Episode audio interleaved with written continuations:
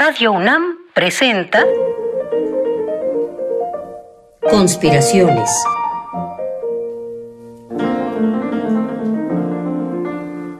Bitácora de un admirador de Balzac. Por Otto Cázares.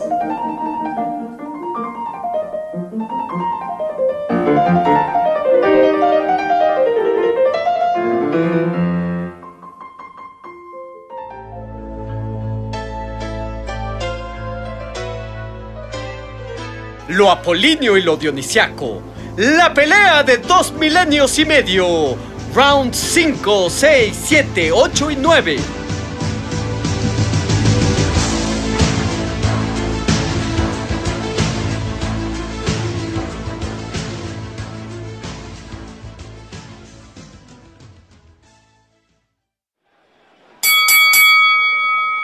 Para obtener el cinturón del campeonato del mundo de los pesos pesados. Pelearán 10 rounds. Se confrontan dos sensibilidades, dos maneras de comprender al mundo y de abordarlo. En esta esquina, desde lo más granado del panteón griego, el chico celestial, directamente del Olimpo, el único dios que puede desollar vivo a un sátiro con toda serenidad, como hemos dicho en una antigua conspiración. El dios que se encargó de aniquilar a la serpiente Pitón para restaurar el orden del cosmos. Y desde luego, el dios de la música de cuerdas, el dios de la lira, la corona de laurel, la serenidad, la apariencia y el sueño. ¡Apolo!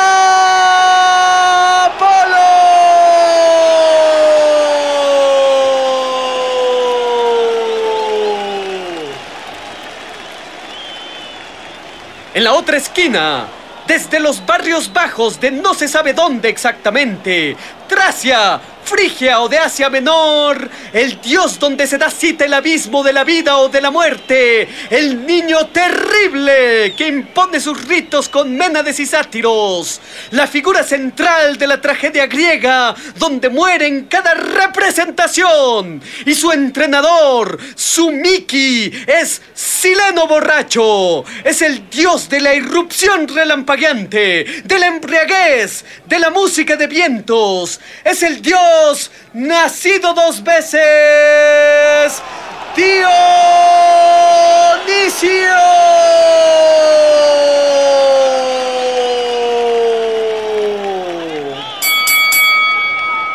Round 5. Parece ser que en una fase ancestral de las representaciones trágicas griegas, hacia el siglo VIII antes de nuestra era, estas eran desempeñadas, actuadas y cantadas incluso por actores disfrazados de sátiros, es decir, disfrazados de personajes mitad hombre y mitad cabra. Actores enmascarados de cabras representaban unos dramas litúrgicos que trataban exclusivamente de los sufrimientos del dios Dionisio. La palabra tragedia significa canto de machos cabríos o canto de cabras lo que ha hecho sospechar a los historiadores de la cultura que en su forma original la tragedia era un certamen dramático en el que se competía para ganar, a manera de trofeo, un cabrito. En esta etapa tan primitiva de las representaciones trágicas, se cantaban ditirambos, es decir, cantos corales que piden el advenimiento del dios Dionisio. Pero permítanme contarles algo muy interesante acerca de los ditirambos. Parece ser que un coro de cantantes enmascarados daban dos vueltas alrededor de una imagen de Dionisio mientras entonaban su canto. Y es que ditirambo etimológicamente significa el que ha pasado dos veces por la puerta. Y esto, queridos conspiradores que disfrutan del box cultural, hace alusión al que ha nacido dos veces. Round 6. Todos los dioses de la Gran Grecia se enamoran. Voy a contarles la primera vez que el dios Apolo se enamoró. Para hacerles la crónica de su enamoramiento, me fiaré de las bellísimas descripciones que nuestro viejo amigo Ovidio hizo en el poema de largo aliento Las Metamorfosis. El poeta, al que apodaban Nazón por su enorme nariz, escribió que Apolo se envaneció, se ensoberbeció después de haber matado a la serpiente Pitón, como ya hemos narrado en el round número uno de esta pelea cósmica. Pues bien, por engreído, el niño desenfrenado, niño más monstruoso aún que la hidra de Lerna, Cupido, castigó al dios Apolo atravesándolo con una flecha de medio a medio inflamando al dios sereno de un insereno amor. El corazón de Apolo se consume en llamas por la ninfa Dafne. Escribió Ovidio. Apolo contempla la cabellera en desorden que cae sobre el cuello de Dafne y murmura. ¿Qué sería de esos cabellos si yo se los arreglara? Apolo ve sus ojos, semejantes en brillo a los astros, ve su boca y no le basta con haberla visto. Admira sus dedos, sus manos y sus brazos. Pero Dafne huye de Apolo como una liebre huye de su cazador. ¡Oh ninfa! ¡Detente, te lo suplico! grita Apolo. No te persigo como enemigo, ninfa. ¡Párate! ¡Ay, desdichado de mí! Y así el sufriente Apolo corre detrás de la que ama. La carrera de la ninfa levanta las prendas que la ciñe, mostrando la blanca piel de la ninfa, enardeciendo más al enamorado. La brisa levanta su cabellera y la cabellera de la ninfa desprende su perfume. En su persecución, Apolo es más veloz que nunca. Ve a la que ama y va en pos de ella. Dafne presiente que van a darle alcance y pide ayuda a las aguas del río Peneo. Pide que la transformen, que le cambien de figura. Escribe Ovidio. Apenas terminada la súplica, una pesada torpeza se apodera de sus miembros. Sus delicados senos se ciñen con una tierna corteza. Sus cabellos se alargan y se transforman en follaje y sus brazos en ramas. Los pies, antes tan rápidos, se adhieren al suelo con raíces hondas y su rostro es rematado por la copa. Apolo llega a abrazar el tronco de laurel en el que se ha convertido Dafne. Escucha todavía el corazón de la ninfa palpitar debajo de la corteza. Llorando, Apolo tomó algunas hojas de las ramas del árbol y se ciñó las sienes con ellas. Apolo siempre lleva a Dafne en la cabellera y con la madera del laurel se fabrica la lira que el dios lleva siempre en los brazos. Round 7. Dionisio es el dios nacido dos veces. Su padre es Zeus, el dios del trueno, y su madre es Semele. Cuando el dios atronador se enamoró de Semele y la requirió de amores, descendió a la tierra en forma de trueno. ¡Pobre Semele! Porque la escaramuza amorosa le dejó carbonizada. Al mismo tiempo que Semele quedó preñada por el dios, también murió súbitamente fulminada por el rayo. Zeus abre el vientre fecundado de Semele y toma al niño ardiente y en plena formación. Y el dios, el padre de los dioses, lo introduce en su muslo y ahí dentro de la pierna divina, Dionisio termina de formarse. He ahí el primer nacimiento del dios Dionisio. Ya les he contado cómo en un periodo ancestral del teatro griego, Dionisio muere en cada representación dramática. Y es que Dionisio es el personaje trágico primigenio, el personaje original, por así decirlo. Es que Dionisio murió de manera espantosa cuando era solo un chiquitín. Murió a manos de los titanes que sentían envidia de él, así que conspiraron contra el dios niño que había nacido del muslo del padre. Mientras Dionisio jugaba, los titanes atrajeron al niño con unos espejitos y unos juguetes. Y cuando lo tuvieron en su poder, los titanes descuartizaron y devoraron los miembros del dios. ¡Oh espanto! El dios Tremebundo conoce en carne propia la tremebunda muerte. El niño Dionisio desmembrado se convierte en el único tema a representar en el templo dramático. Son los dolores dionisiacos primigenios los que se ponen en escena. Los miembros del niño divino despedazado fueron deglutidos por los titanes. Pero el corazón de Dionisio fue salvado, recogido de entre el aquelarre de vísceras. Y no van a creer quién salvó el corazón del niño Dionisio de ser devorado. El corazón fue salvado por no otro que Apolo, que le llevó a Zeus el corazón del niño aún palpitante, y el padre de los dioses, a través del corazón, hizo renacer a su hijo. Dionisio es el nacido dos veces. Round 8. Y ahora, un acto dionisiaco. No intente hacer en casa lo que ahora escuchará por su aparato de radio. En realidad, solamente a un demente, a un profesional sonoro, le está permitido destrozar con locura sombría y con terrible arrebato el interior de una habitación.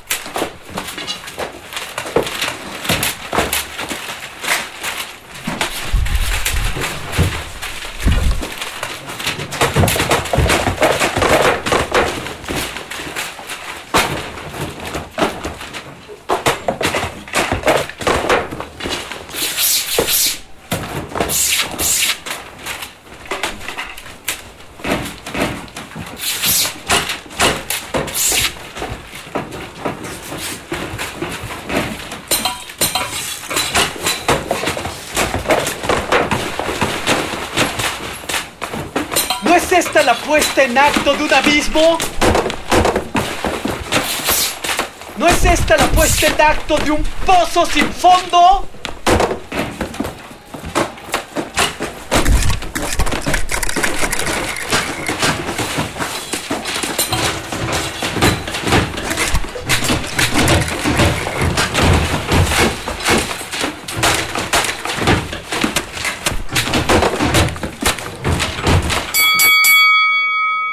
Round 9. Y ahora, un acto apolíneo.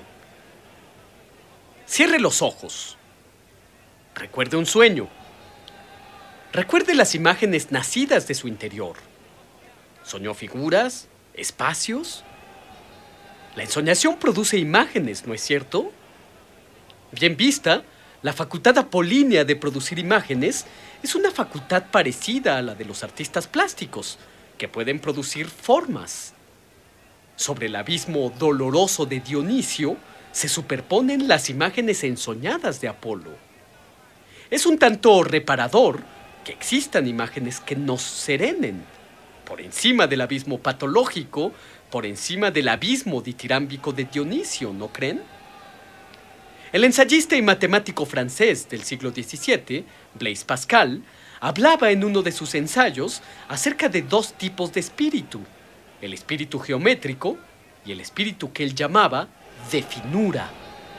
El espíritu geométrico se aviene muy bien al espíritu apolíneo. Es creador de formas y le da una cara reconocible, un rostro amable al mundo. El espíritu geométrico y el espíritu apolíneo es un espíritu escultor. El espíritu dionisiaco es, por su parte, un espíritu propulsor. Y entre ambos espíritus se teje el mundo. Como dice Nietzsche, el mundo de la belleza apolínea cubre el abismo del dolor primigenio de Dionisio, que como hemos visto, fue descuartizado siendo un niño por los titanes. Pero, ¿pero qué veo? Apolo le asesta a Dionisio un tremendo uppercut que le desfigura el rostro. Pero Dionisio resiste con sus pantaloncillos rojos y le asesta un tremendo sopapo en un gancho al hígado que hace doblegar a su contrincante. La apariencia no es otra cosa que un reflejo del magma originario y dolorido.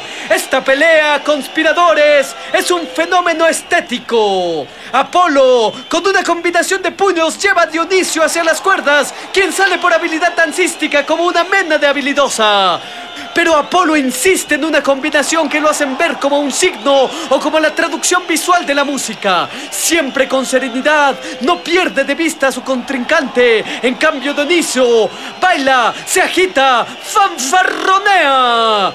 Poeta loco, demente, abisal, su avispa es trágica, su golpe es orgiástico. Al mismo tiempo, Apolo y Dioniso lanzan un golpe recto y...